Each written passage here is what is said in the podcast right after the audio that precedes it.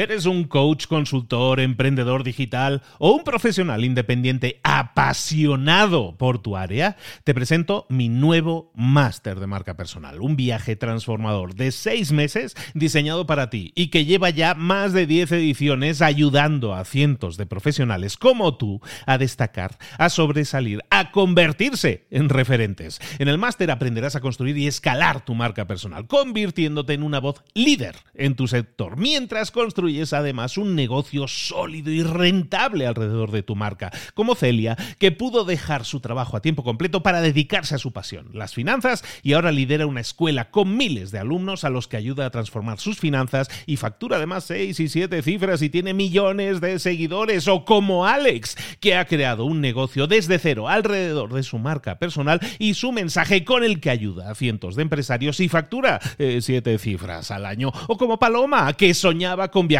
por el mundo y que ahora vive como nómada digital con cientos de miles de seguidores y más de 17.000 alumnos. Gracias al máster, su sueño pasó de ser una idea a una realidad rentable y reconocida. Este es el momento de que tú también dejes tu huella, de influir y de vivir por fin de tu pasión. Visita librosparaemprendedores.net barra marca y descubre muchas más historias de éxito de gente que confió en nuestro método. En junio comenzamos además la nueva generación y añadimos más novedades, más servicios y más soporte que nunca. Únete a la élite de profesionales que ya están cambiando sus vidas. ¿Estás listo? ¿Estás lista para desarrollar tu marca personal y ser nuestra próxima historia de éxito? Pues visita librosparaemprendedores.net barra marca y comencemos. Siempre comparamos nuestra toma de decisiones. Muchas veces analizamos las cosas muchísimo. El análisis racional nos permite tomar mejores decisiones. Lo analizamos mucho y tomamos una decisión. Hay otra forma en la que nosotros tomamos decisiones, que es esa que es como por intuición, ¿no? Que a veces tomamos eh, decisiones sin pensarlas demasiado. Se, se tiende a pensar que las decisiones racionales y analizadas, como hemos visto en muchos libros, de hecho se destaca habitualmente, son las mejores decisiones las decisiones intuitivas tendemos a, dejarlas como secundarias. No, no hay que fiarse tanto porque al final no están basadas en algo racional. Y este libro que vamos a ver hoy, que se llama Inteligencia Intuitiva, en el original se llama Blink, Blink es parpadeo, el parpadeo de un ojo, pues en Blink o Inteligencia Intuitiva vamos a analizar esas mm, esas toma de decisiones que normalmente hacemos en un parpadeo, en un abrir y cerrar de ojos. Eso es lo que vamos a ver hoy y vamos a ver que esas decisiones que tomamos en un abrir y cerrar de ojos quizás no sean tan malas decisiones después de todo. Lo vamos a ver aquí ahora en Libros para Emprendedores y más. ¡Comenzamos!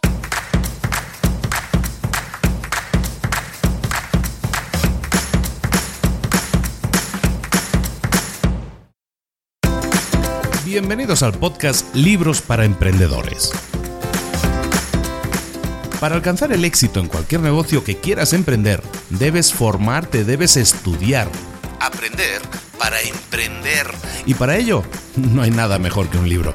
En el podcast Libros para Emprendedores te ayudamos de tres maneras. Primero, seleccionando los mejores libros del mercado para ayudarte a emprender, a mejorar en tu emprendimiento. Segundo, te ofrecemos gratis un resumen de los puntos más valiosos explicados en cada libro. Y tercero, te damos finalmente pasos a seguir para poner en práctica todas esas lecciones aprendidas y así poder acortar tu camino hacia el éxito ya sea marketing, ventas, liderazgo, emprendimientos, mentalización, eh, vamos a analizar lo mejor de lo mejor, de los mejores libros del mercado y te lo vamos a dar todo bien masticadito y listo para ser aplicado.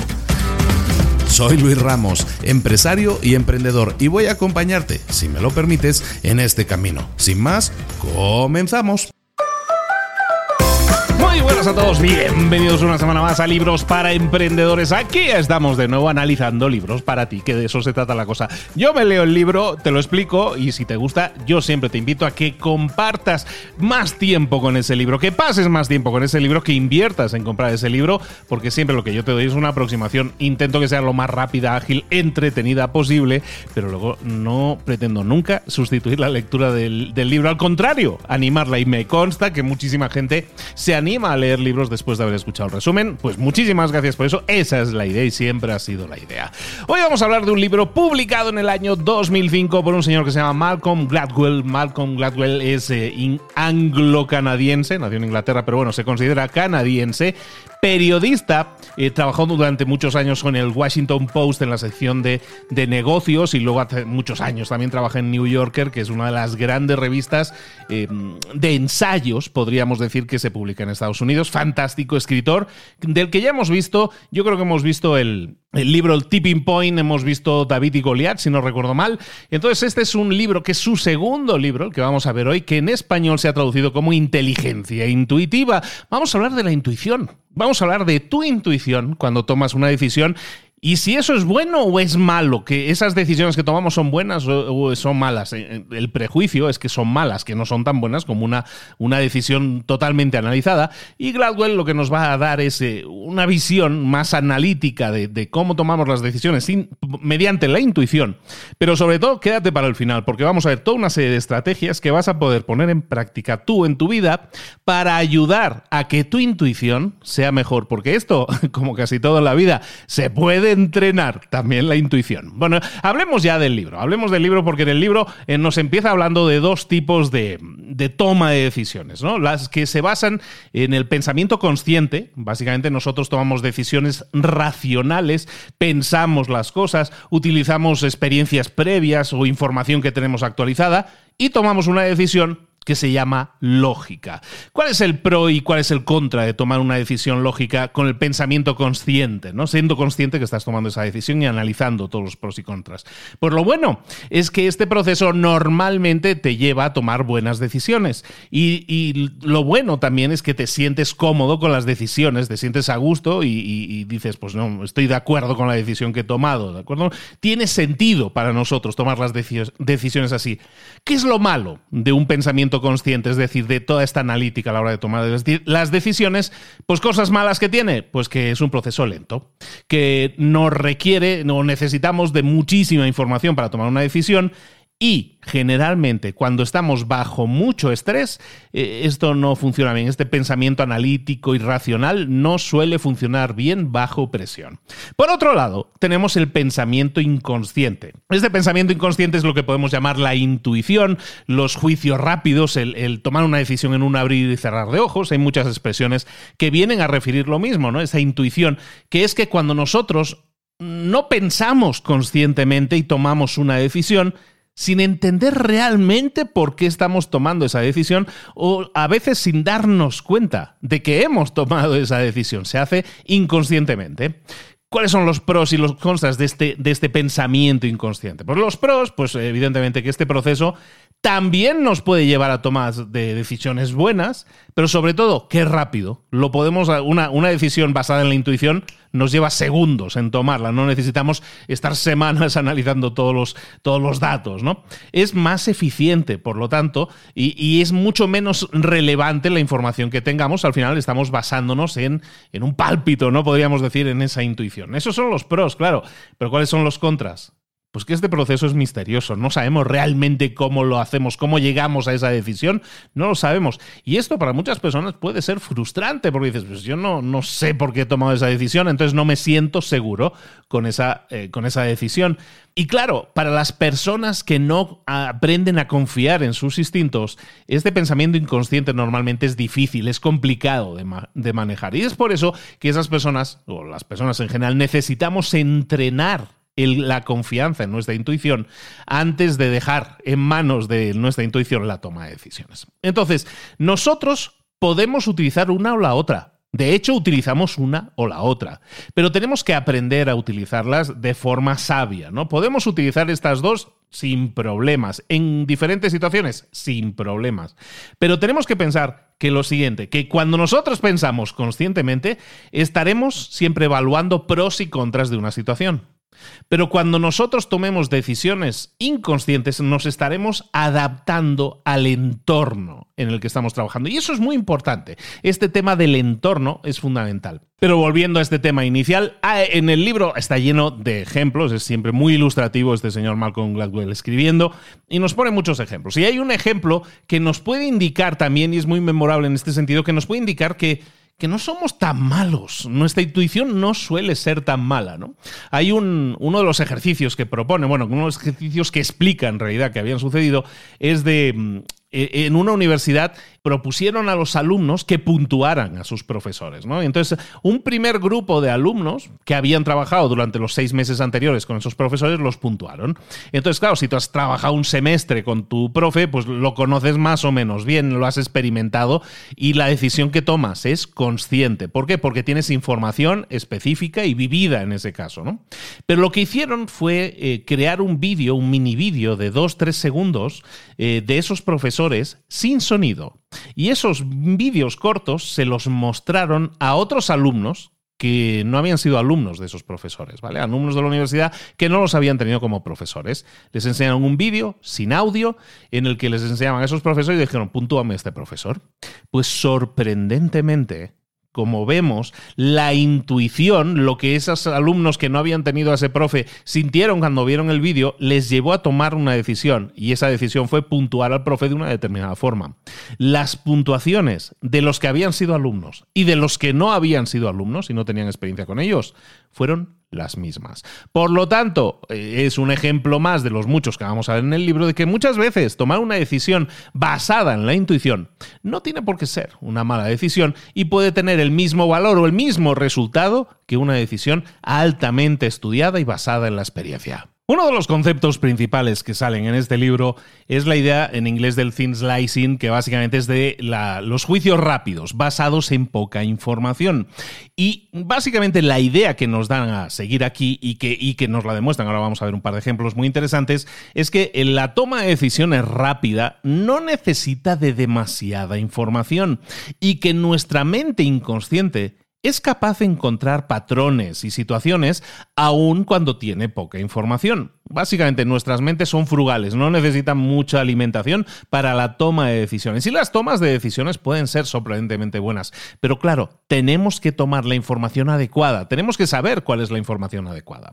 En este libro hablan de, en este caso, de un laboratorio del amor. El laboratorio del amor es un, un laboratorio en el que el psicólogo John Gottman analiza a parejas. Y analiza esas parejas durante 15 minutos en una interacción, en un diálogo, en una charla que pueda tener esa pareja. Este psicólogo, a través del análisis que hace de las expresiones faciales, de las reacciones que tienen esas personas hablando entre sí, puede predecir entre un 90 y un 95% de precisión, con un 95% de precisión, puede predecir si esa pareja dentro de 15 años va a seguir casada o no. Y lo que hacen es analizar, como digo, una serie de movimientos, de expresiones faciales, de, de, cosas que la gente hace cuando está discutiendo o cuando está hablando de una determinada, de una determinada cosa. Y lo que hace es basarse en cuatro reacciones. Hay muchas más reacciones que tienen lugar en esa interacción. De hecho, ese, ese mismo vídeo que, muestran a Gottman para que analice una pareja, se lo pueden mostrar a otro psicólogo y el psicólogo empieza a analizar un montón de situaciones que le pueden llevar a tomas de decisiones erróneas. De hecho, hay el, estudio en el que un psicólogo cualquiera, digamos que no está en este equipo, eh, analiza una pareja no puede predecir con precisión si esa pareja va a seguir casada o no.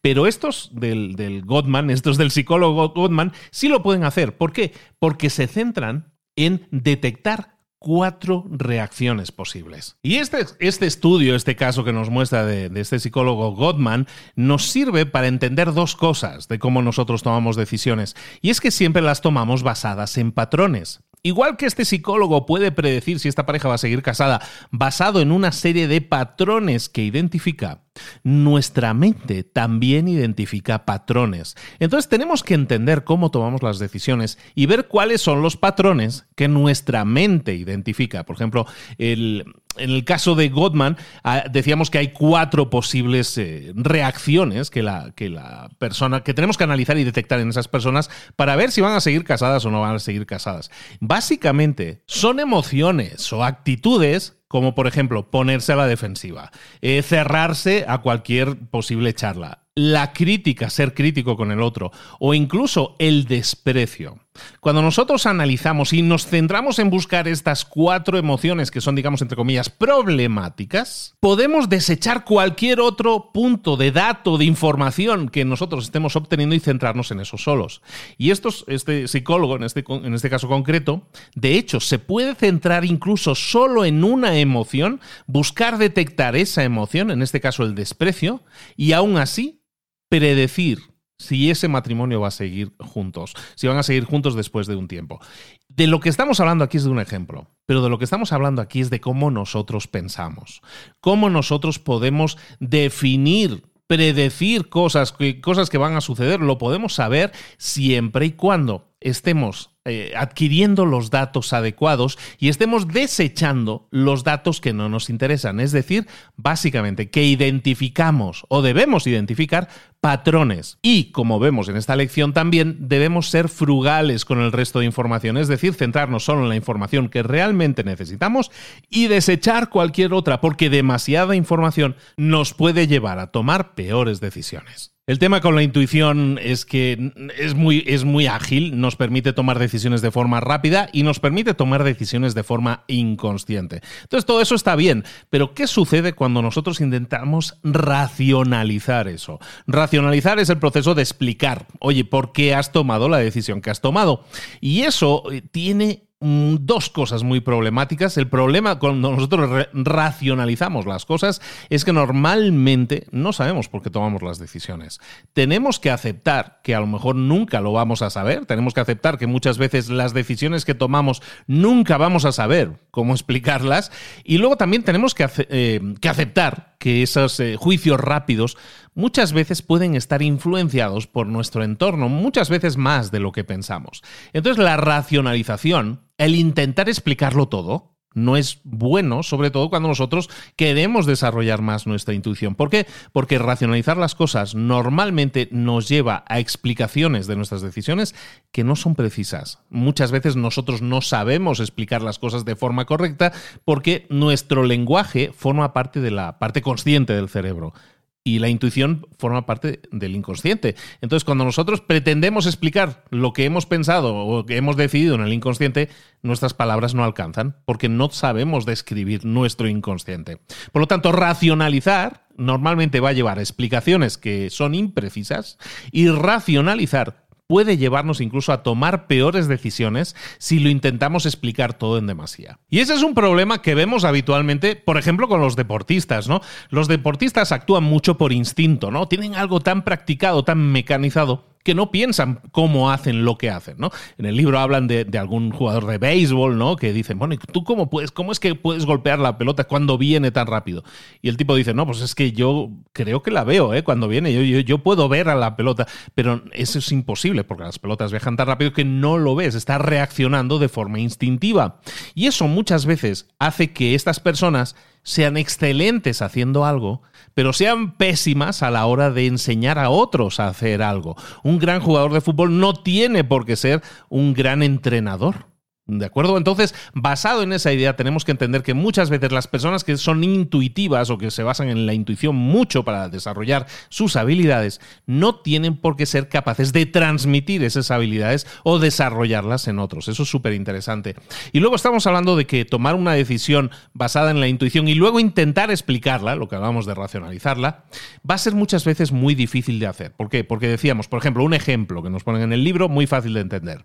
Imagínate una persona que hayas visto hoy. Hoy a lo mejor has visto una persona en, yo qué sé, en el bar o en el restaurante, una persona que te ha atendido. Inconscientemente, tú, si tú tienes la imagen de esa persona, sí, sí, recuerdo cómo era esa persona. Si yo ahora te digo, explícame, descríbeme a esa persona, el, el hecho de describirla lo que hace es borrar esa imagen de tu mente inconsciente y la trae a tu mente consciente, ¿no? Para que tú la puedas describir. Entonces tienes que, digamos, hacer una fotocopia de esa imagen que estaba en el inconsciente y traerla al consciente. Entonces, cuando eso sucede, lo que estamos haciendo es sustituir esa imagen con nuestro lenguaje. Y nuestro lenguaje ya no está recordando lo que vimos, sino está recordando una descripción, una fotocopia mucho más limitada. Entonces siempre tenemos que entender que cuando nosotros intentemos explicar las cosas que tienen que ver con nuestro instinto, muchas veces no lo vamos a poder hacer y está bien. En este caso, en el libro nos plantean dos opciones para que dejemos de intentar explicarlo todo, para que dejemos de intentar racionalizarlo todo, porque eso nos puede nos puede impedir tomar mejores decisiones. Opción 1, deja de intentar explicar tus decisiones rápidas. Eh, entiende que hay una mente inconsciente que, no, que, se desarrolla de forma misteriosa y tienes que admitir que muchas veces no vas a tener todas las respuestas. Esa es una opción, un enfoque. Y luego, la opción 2 también que tienes es que puedes intentar decodificar toda la información, el flujo de información que te está llegando. Normalmente cuando tomas decisiones inconscientes te llega un flujo de información muy rápido y tomas una decisión también muy rápida. O una opción que te plantean aquí en el libro es, oye, pues vamos a intentar reducir la velocidad de cómo te llega la información, en este caso limitar la velocidad a la que te llega la información, para así poder tomar una decisión más consciente.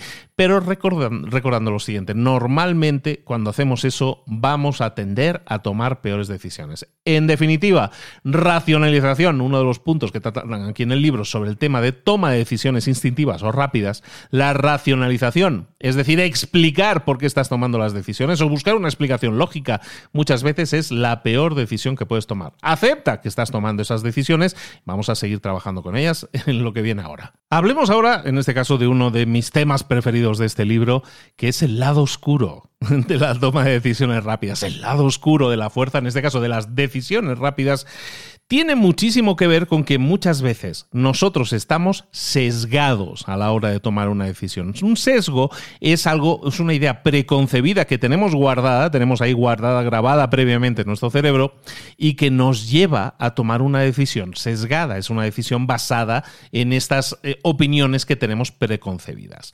Eh, los sesgos tenemos que ser capaces de identificarlos. No es fácil, no es fácil, pero podemos trabajar en hacerlo y sobre todo podemos trabajar en corregirlos. Entonces, cuando nosotros somos superficiales, cuando nosotros tomamos tomas de decisiones rápidas, nos puede llevar a la superficialidad. De hecho, por en el caso, por ejemplo, de uno de los presidentes de Estados Unidos, se llamaba Warren Harding, y que tenía la pinta, tenía la pinta del político perfecto, ¿no? Parecía un tío que tenía una presencia presidencial, ¿no? Y ganó las elecciones. ¿Por qué? Por esa imagen que transmitía de presidenciable.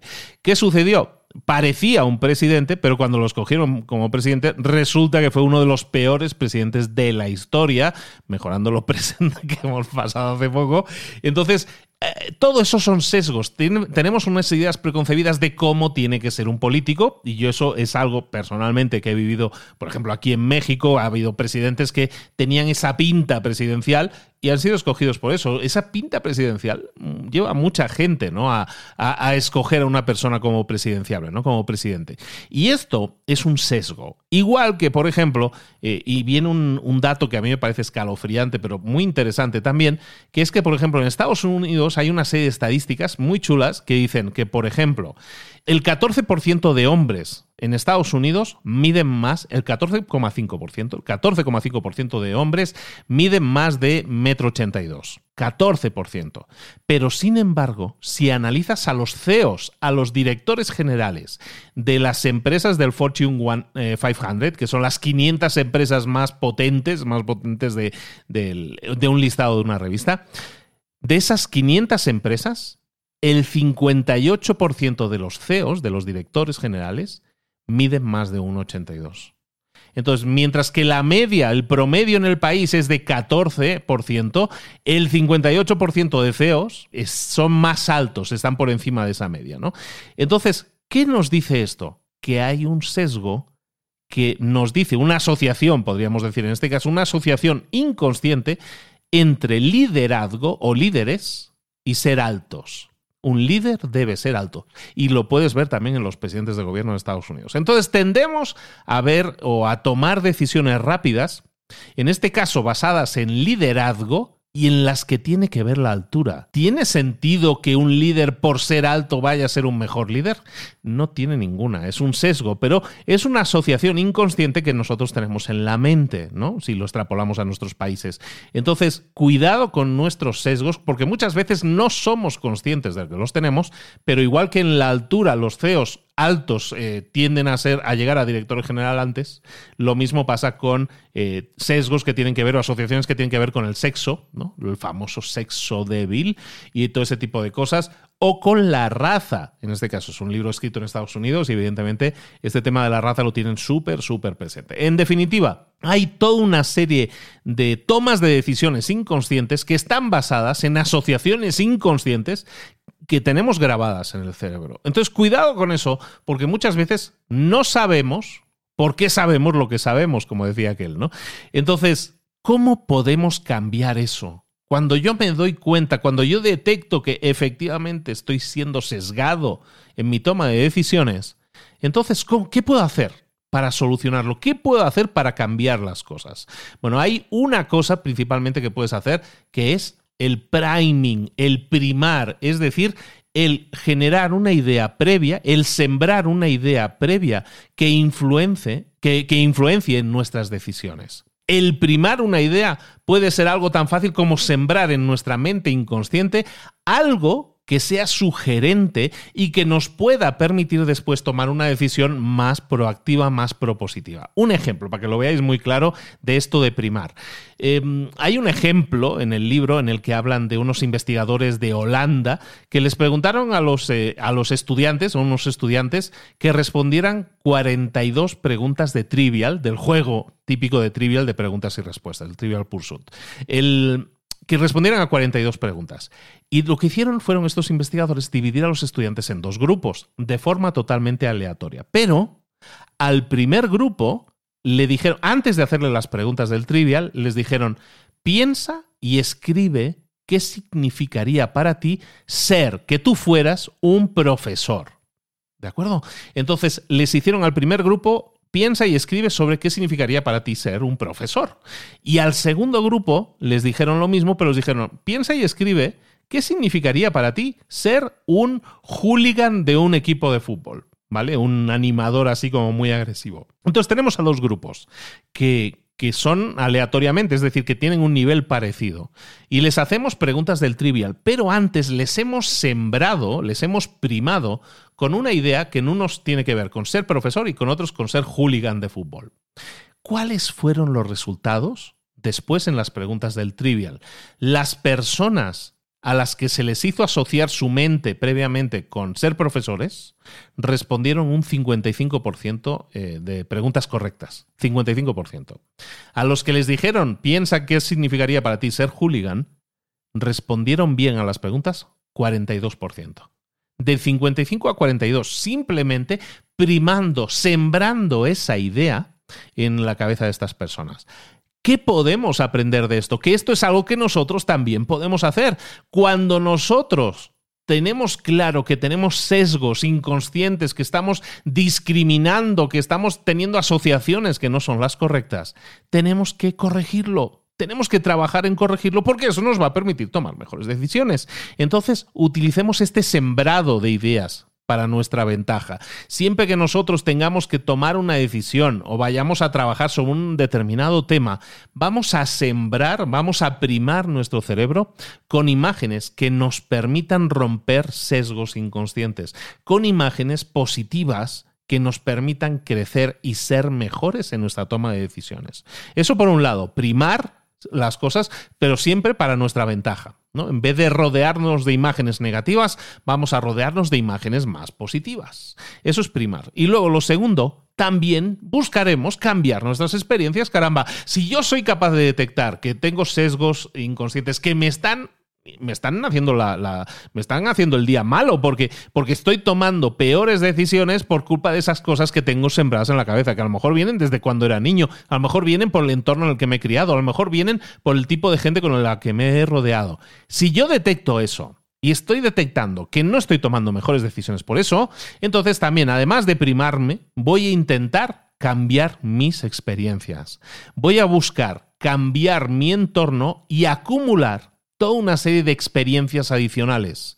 Yo estoy teniendo ese sesgo porque tengo una serie de experiencias previas o lecciones previas o imágenes previas o ideas previas que me están afectando. lo que voy a hacer es generar nuevas experiencias. Nuevas experiencias en las que no haya ese tipo de asociaciones discriminatorias. Y siempre voy a buscar, mm, ahora sí, dedicarle tiempo a gente que me pueda sumar, que en las cuales yo pueda romper esos sesgos cognitivos. ¿Tiene sentido? Eso significa leer libros, eso significa ver películas, eso significa eh, tener más familiaridad y sentirte más cómodo con culturas eh, que a lo mejor ahora estás discriminando. Acercarte a esas nuevas culturas, a esas nuevas experiencias, va a ser entrenamiento para tu mente inconsciente para que cambie de opinión. Y esa es la base, en este caso, para tomar mejores decisiones, que es entrenar a la mente para que las tome un concepto que también deberíamos trabajar es nuestra espontaneidad.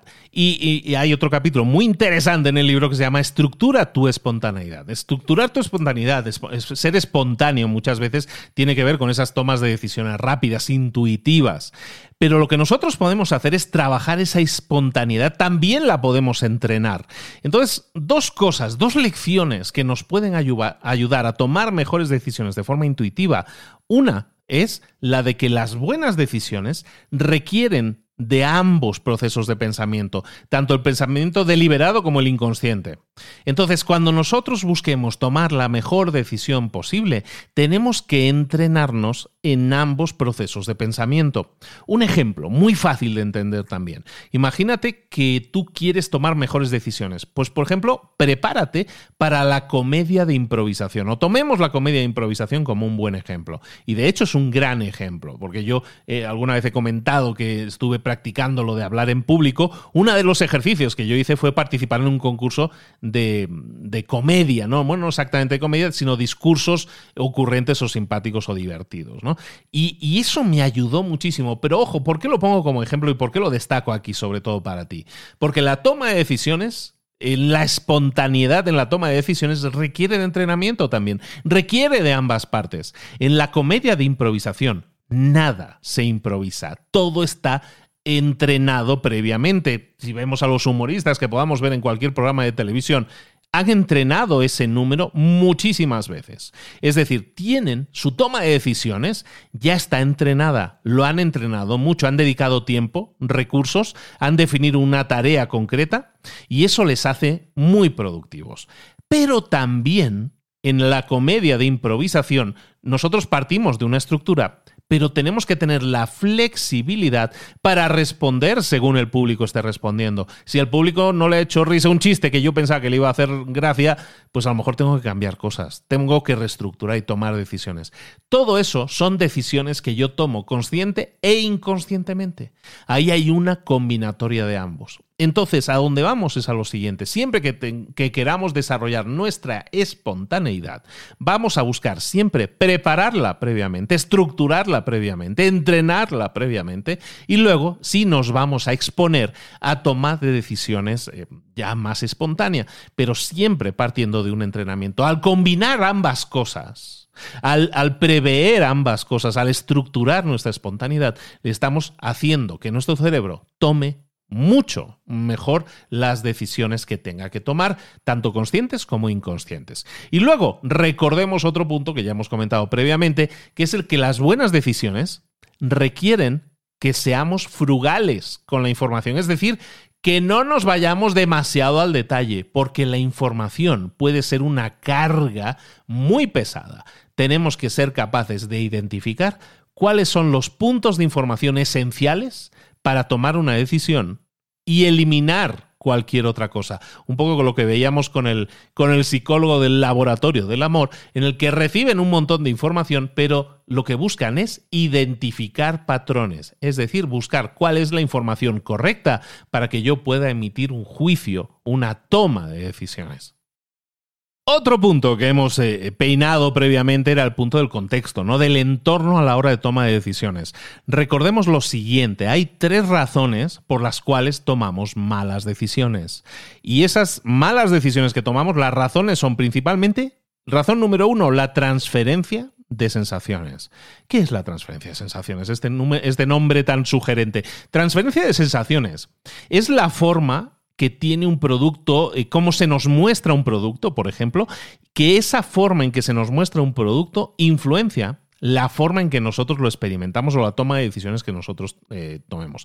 En definitiva, por ejemplo, en el caso de un producto físico, el empaquetado, el paquete en el que viene envuelto ese producto, es parte del producto, no es independiente del producto y esa presentación afecta la imagen que nosotros tenemos del producto antes de conocerlo, antes de consumirlo. Entonces, cuando nosotros juzgamos si un producto es bueno o malo, si un, eh, un, servicio es bueno o malo, si algo es bueno o malo, probablemente lo que estamos juzgando es aquella frase que dice, estamos juzgando el libro por su portada. Entonces, cuando nosotros entendemos eso, entendemos que eso es una transferencia de sensaciones. Estamos juzgando al libro por su portada, o en el caso, por ejemplo, el ejemplo de la margarina. En los años 40 del siglo XX, a nadie le gustaba la margarina, a nadie le gustaba cómo sabía la margarina. Pero ¿qué hicieron? La margarina tenía un color blanco y a la gente no le llamaba la atención. Lo que hicieron fue colorear la margarina y darle un color amarillo para que pareciera más como mantequilla. Y lo envolvieron en el mismo paquete, de, en este caso metálico, digamos de papel metálico, que, que utilizaban para la mantequilla. Y con eso que consiguieron, cambiaron la transferencia de sensaciones que tenía la gente, que era, este es un producto diferente, es un producto blanco, ah, no, es un producto igual que la mantequilla. Entonces, ¿qué hicieron? La sensación mejoró. A la gente que no le gustaba el sabor de la margarina, de repente ya le gustaba más. ¿Por qué? Simplemente por la transferencia de sensaciones, de decir, esto parece más mantequilla, pues entonces sabe más parecido a la mantequilla de lo que pensaba. Entonces, ¿a dónde vamos con esto? Cuando nosotros buscamos una toma de decisión o cuando nosotros tengamos un producto o servicio y busquemos que otras personas tomen una decisión propositiva o positiva alrededor de ese producto o servicio, tenemos que pensar en la transferencia de sensaciones. ¿Cómo podemos hacer que esa persona que va a tomar una decisión la asocie de manera inconsciente con algo agradable o con algo conocido? Eso me lleva a la segunda razón. ¿Por qué tomamos a veces decisiones que pueden ser erróneas? La primera, por la transferencia de sensaciones, que puede estar rodeada de una sensación que no queremos asociar. El segundo, la segunda razón es la falta de familiaridad. Muchas veces no es que nos desagrade una cosa porque sí, nos desagrada una cosa porque no nos es familiar, porque nos es desconocida, porque no la conocemos. Es decir, normalmente le tenemos miedo o tendemos a negar aquello que no conocemos, aquello con lo que no estamos familiarizados. Entonces muchas veces vamos a tomar decisiones inconscientes basadas en que no tenemos experiencias previas con las que comparar esta nueva experiencia. Teniendo eso en cuenta, entonces lo que tú puedes hacer si tienes un producto o servicio es pensar ¿Cómo puedo romper esa falta de familiaridad que la gente tiene? Muchas veces puede ser en el propio lenguaje que nosotros utilizamos. Cuando utilizamos, eh, o por ejemplo, hoy en día, eh, se me está ocurriendo ahora una idea, eh, ¿verdad que muchas veces escuchamos de algún nuevo producto y lo definen como es el Netflix, yo qué sé, de, de los doctores, ¿no? Es el Netflix del no sé qué, no sé cuánto. ¿Verdad que se utiliza mucho esa comparativa hoy en día? ¿Por qué? Porque la gente entonces está asociando ese producto nuevo con el cual a lo mejor no había una experiencia previa, se lo están explicando como un producto que ellos reconocen. Entonces, a lo mejor yo no sé de nada de ese producto o de ese nicho de mercado nuevo, pero si me lo venden, no me lo pintan como es el Netflix de ese nicho de mercado, entonces yo puedo entender lo que es, porque ya lo estoy asociando con algo conocido y eso me lleva a tomar una mejor decisión en la cual estoy, para nosotros que emitimos el mensaje, quitando esa falta de familiaridad. Luego, otra razón, que es muy obvia, por la cual tomamos malas decisiones, es porque nos falta experiencia. Y eso eso es algo que se puede que está en tu mano corregir. Cuando nosotros detectemos que tenemos falta de experiencia, entonces tenemos que convertirnos en expertos. Desarrollar nuestra expertise, convertirnos en expertos, significa que tenemos que entrenarnos. No solo entrenarnos, tenemos que entrenarnos en lo que queremos mejorar, eso por un lado, y también tenemos que enriquecer nuestro vocabulario.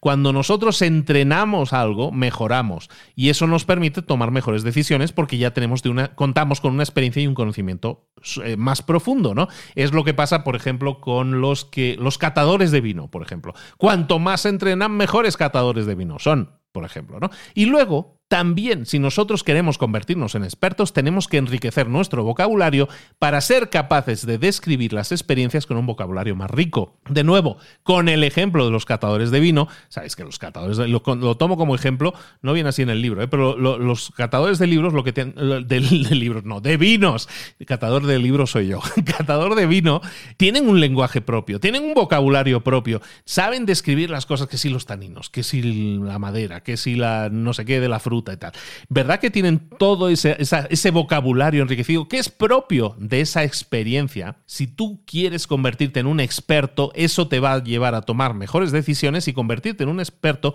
va a requerir de dos cosas. Primero, que te entrenes, lógicamente, para convertirte en un experto y luego que enriquezcas tu vocabulario para saber cómo explicar de forma más rica y más descriptiva todo aquello que tú estás describiendo, que estás probando, que tiene que ver con la decisión que estés tomando.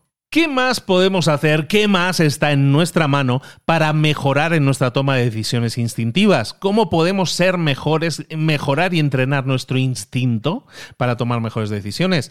Podemos hacer dos cosas, dos estrategias más. Una es la de el ensayo.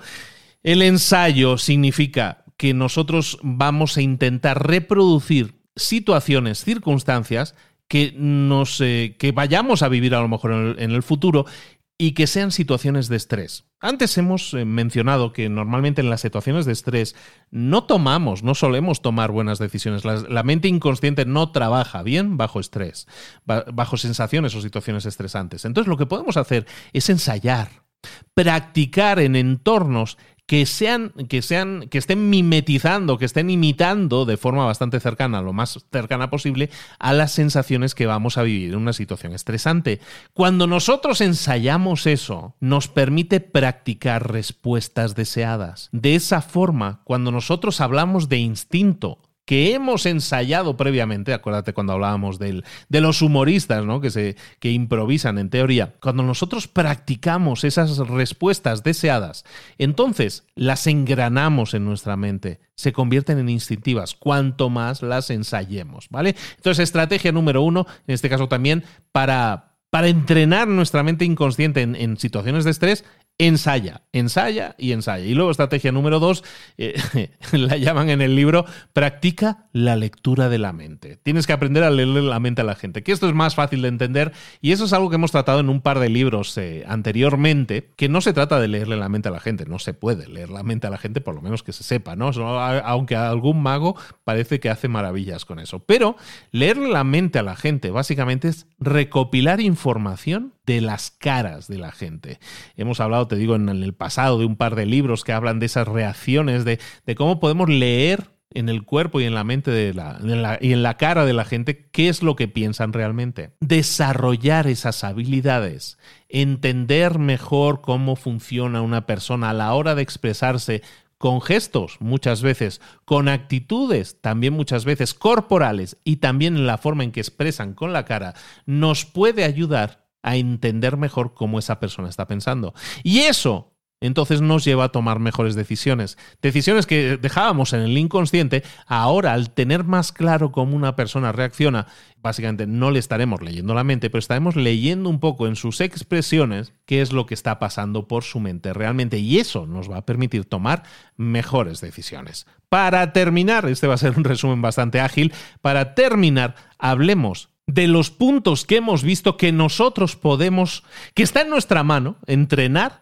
para desarrollar mejor instinto a la hora de tomar nuestras decisiones. Que está bien que tomemos decisiones instintivas, pero que entrenemos ese instinto. Ese es un poco el mensaje del libro. ¿Cómo lo podemos entrenar? ¿Cómo podemos mejorar en nuestros juicios rápidos, en nuestro instinto a la hora de tomar decisiones?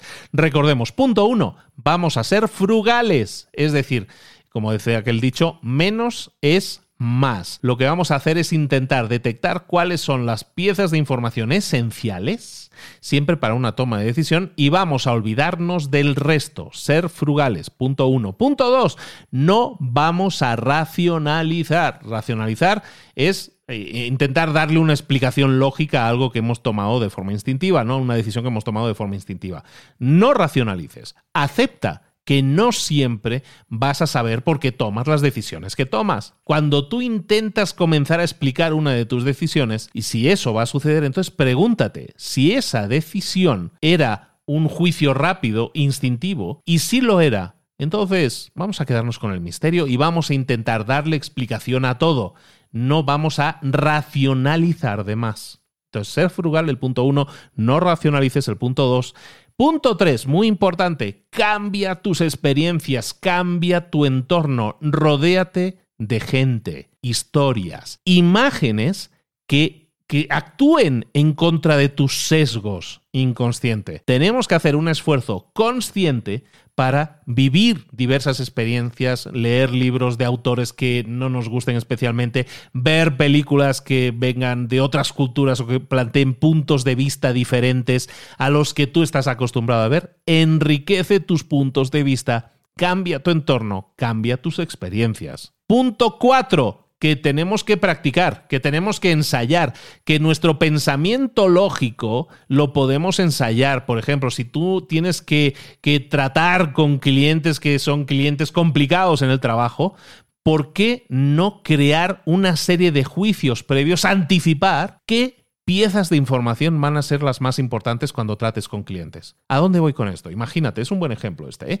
Imagínate que trates con, clientes, eh, que estés en una atención al cliente en la cual la gente te llega malhumorada y con quejas. ¿Qué es lo que puedes hacer en ese sentido para no cerrarte, para no, para no construir rapport y comunicación con esas personas? Tú debes entonces entender que a lo mejor cuando un cliente te habla, hay toda una serie de cosas que vas a tener que entrenar y entrenarte a ignorar, por ejemplo, un lenguaje feo, eh, palabras malsonantes que puedan decir, eso lo vamos a descartar. Y vamos a centrarnos en aquellas palabras o aquellos mensajes que realmente nos den evidencias, por ejemplo, de defectos en un producto. Cuando nosotros empecemos a crear esos guiones o establezcamos esos, esas guías de respuesta, en este caso de clientes, nosotros entonces podemos entrenar, podemos ensayar esas respuestas premeditadas hasta que se conviertan en automáticas. Es decir, la improvisación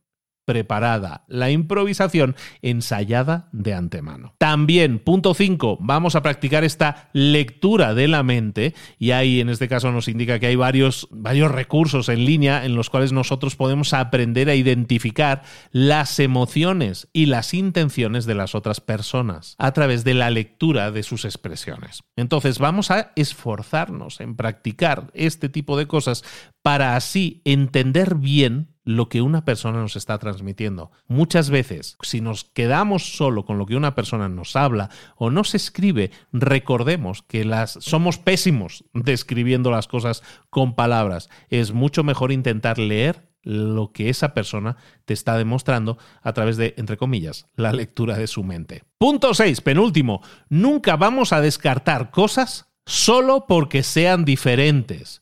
Vamos entonces siempre a estar abiertos a probar cosas nuevas y a darnos la oportunidad a nosotros mismos de ver si nos gustan y no nos gustan, ¿no? Es como lo de la, lo de la verdura con los niños. Los niños parece que saben que no les gusta la verdura y luego depende de cómo les puedes eh, hacer que les guste, ¿no? Yo tengo suerte en este caso, en este caso con mis hijas, les gusta la verdura y les gusta el pescado, con lo cual soy un padre muy feliz y muy tranquilo. y nos vamos con el último punto, que es que pongamos, y, vamos de nuevo a destacar esto, vamos a poner siempre atención al contexto. Si nosotros estamos intentando tomar una decisión sobre si algo nos gusta o no nos gusta o queremos trabajar o no trabajar con esta persona, vamos siempre a entender cuál es el contexto, cuál es el entorno. Un ejemplo, con la ropa, que este ejemplo le va a resultar muy común a la gente. Muchas veces tomamos decisiones de compramos ropa y tomamos esa decisión ¿dónde? Probándonos la ropa en la tienda, ¿no? Y en la tienda, con el entorno que tenemos en la tienda, a lo mejor esa ropa pues nos gusta, está bien porque estamos en esa prenda que nos gusta, a lo mejor es porque está rodeada de otras prendas similares. El entorno está interviniendo en nuestra toma de decisiones. Siempre que podamos, un ejemplo en este caso, vamos a intentar probarnos la ropa en casa, siempre que sea posible, vamos a probarla en casa y ver cómo luce esa ropa en nosotros en nuestro propio entorno, que es en el entorno en que esa ropa va a tener que moverse.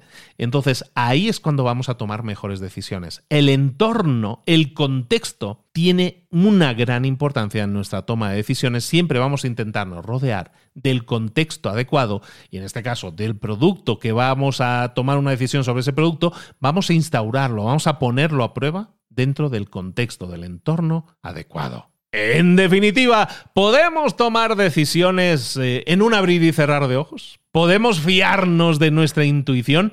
¿Existe la inteligencia intuitiva? Sí, sí y sí. Pero en ambos casos, en los tres casos, nos tenemos que trabajar esa intuición. La tenemos que entrenar y tenemos que trabajar en las herramientas adecuadas para que nuestra intuición sea cada vez mejor. ¿Para qué necesitamos esto? ¿Por qué es importante esto? Recordémoslo. Cuando nosotros tomamos decisiones basadas en la intuición, son más rápidas, son más ágiles.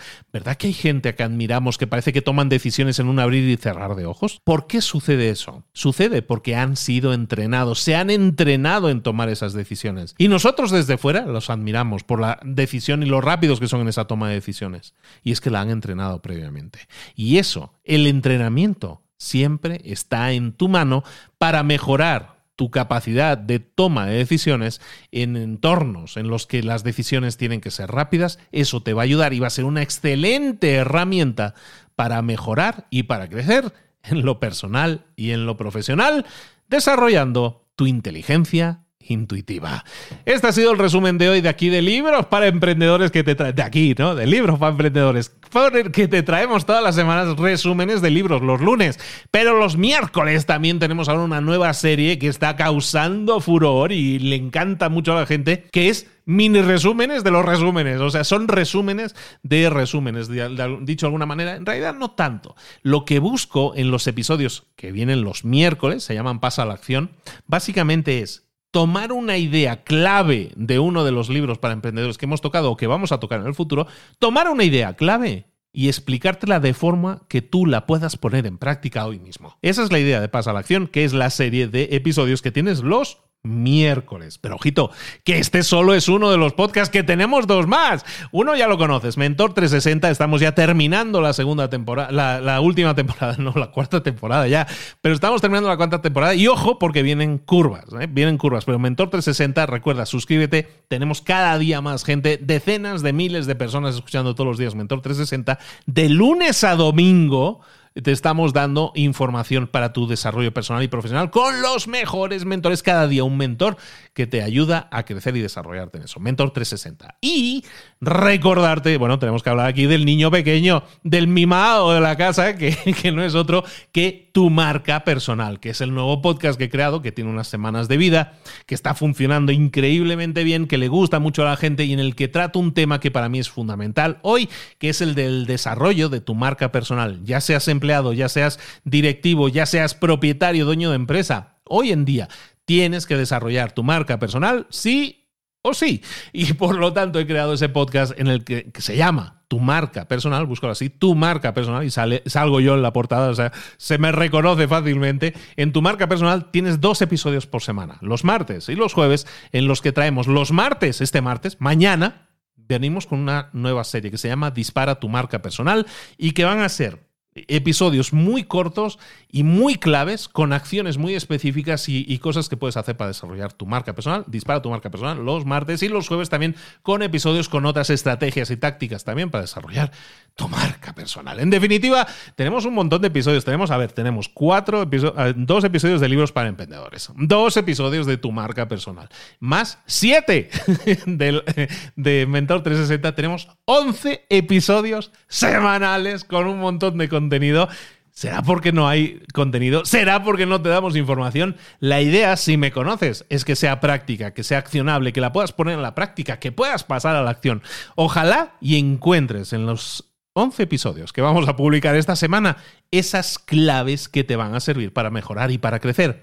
¿Qué tienes que hacer si encuentras esa clave en ese momento? Pausar el podcast. Me estoy echando piedras a mi tejado, ¿eh? pero vas a pausar el podcast. ¿Por qué? Porque lo que vas a hacer inmediatamente es preguntarte cómo puedo poner en práctica ahora mismo esto que acabo de escuchar, esto que acabo de aprender de aquí del amigo Luis.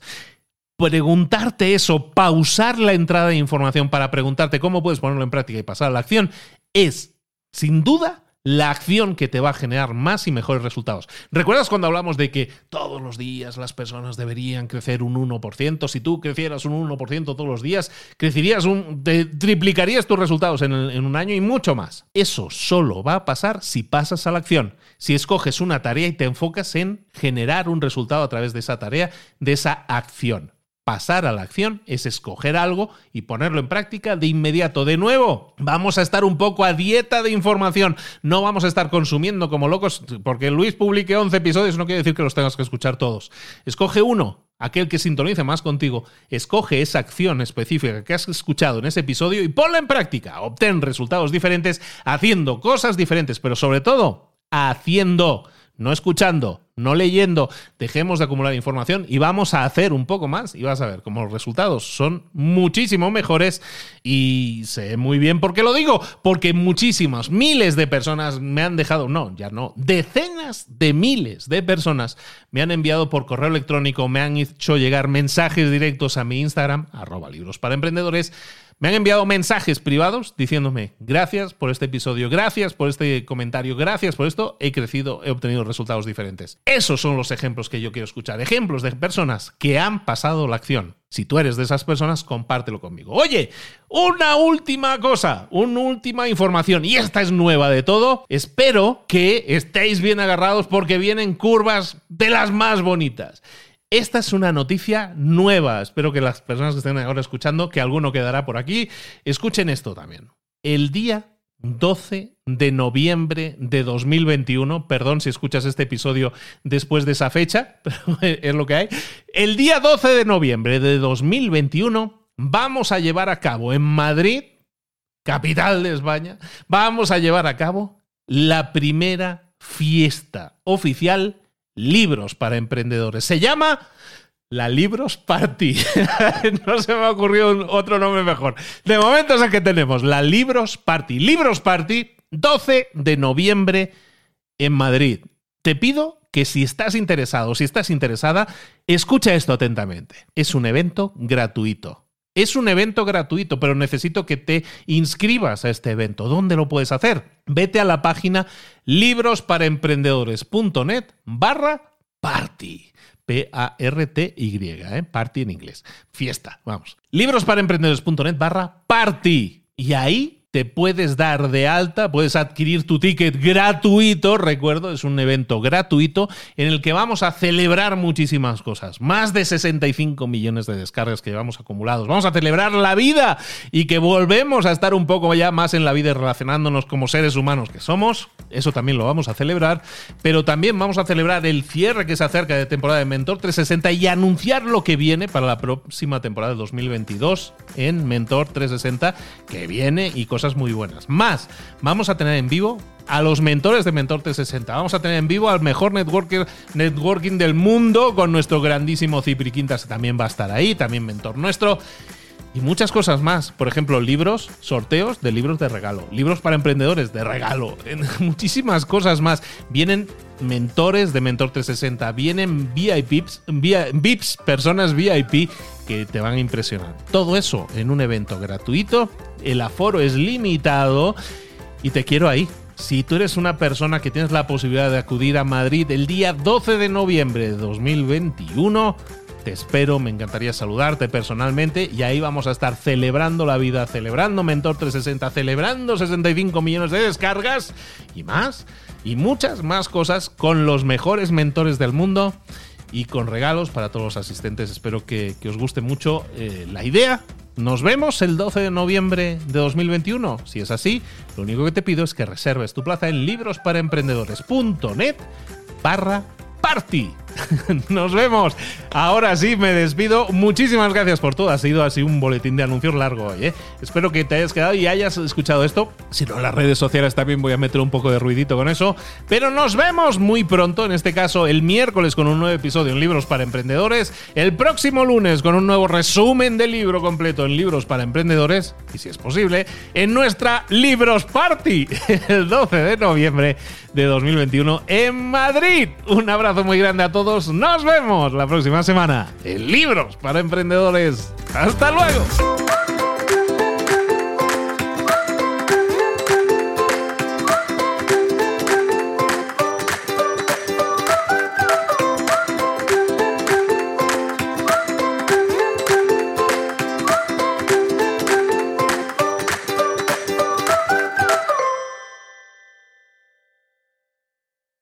¿Eres un coach, consultor, emprendedor digital o un profesional independiente apasionado por tu área? Te presento mi nuevo máster de marca personal, un viaje transformador de seis meses diseñado para ti y que lleva ya más de 10 ediciones ayudando a cientos de profesionales como tú a destacar, a sobresalir, a convertirse en referentes. En el máster aprenderás a construir y escalar tu marca personal, convirtiéndote en una voz líder en tu sector, mientras construyes es además un negocio sólido y rentable alrededor de tu marca, como Celia, que pudo dejar su trabajo a tiempo completo para dedicarse a su pasión, las finanzas, y ahora lidera una escuela con miles de alumnos a los que ayuda a transformar sus finanzas y factura además 6 y 7 cifras y tiene millones de seguidores, o como Alex, que ha creado un negocio desde cero alrededor de su marca personal y su mensaje con el que ayuda a cientos de empresarios y factura 7 eh, cifras al año, o como Paloma, que soñaba con viajar por el mundo y que ahora vive como nómada digital con cientos de miles de seguidores y más de 17.000 alumnos. Gracias al máster, su sueño pasó de ser una idea a una realidad rentable y reconocida. Este es el momento de que tú también dejes tu huella, de influir y de vivir por fin de tu pasión. Visita librosparaemprendedores.net barra marca y descubre muchas más historias de éxito de gente que confió en nuestro método. En junio comenzamos además la nueva generación y añadimos más novedades, más servicios y más soporte que nunca. Únete a la élite de profesionales que ya están cambiando sus vidas. ¿Estás listo? ¿Estás lista para desarrollar tu marca personal y ser nuestra próxima historia de éxito? Pues visita librosparaemprendedores.net barra marca y comencemos.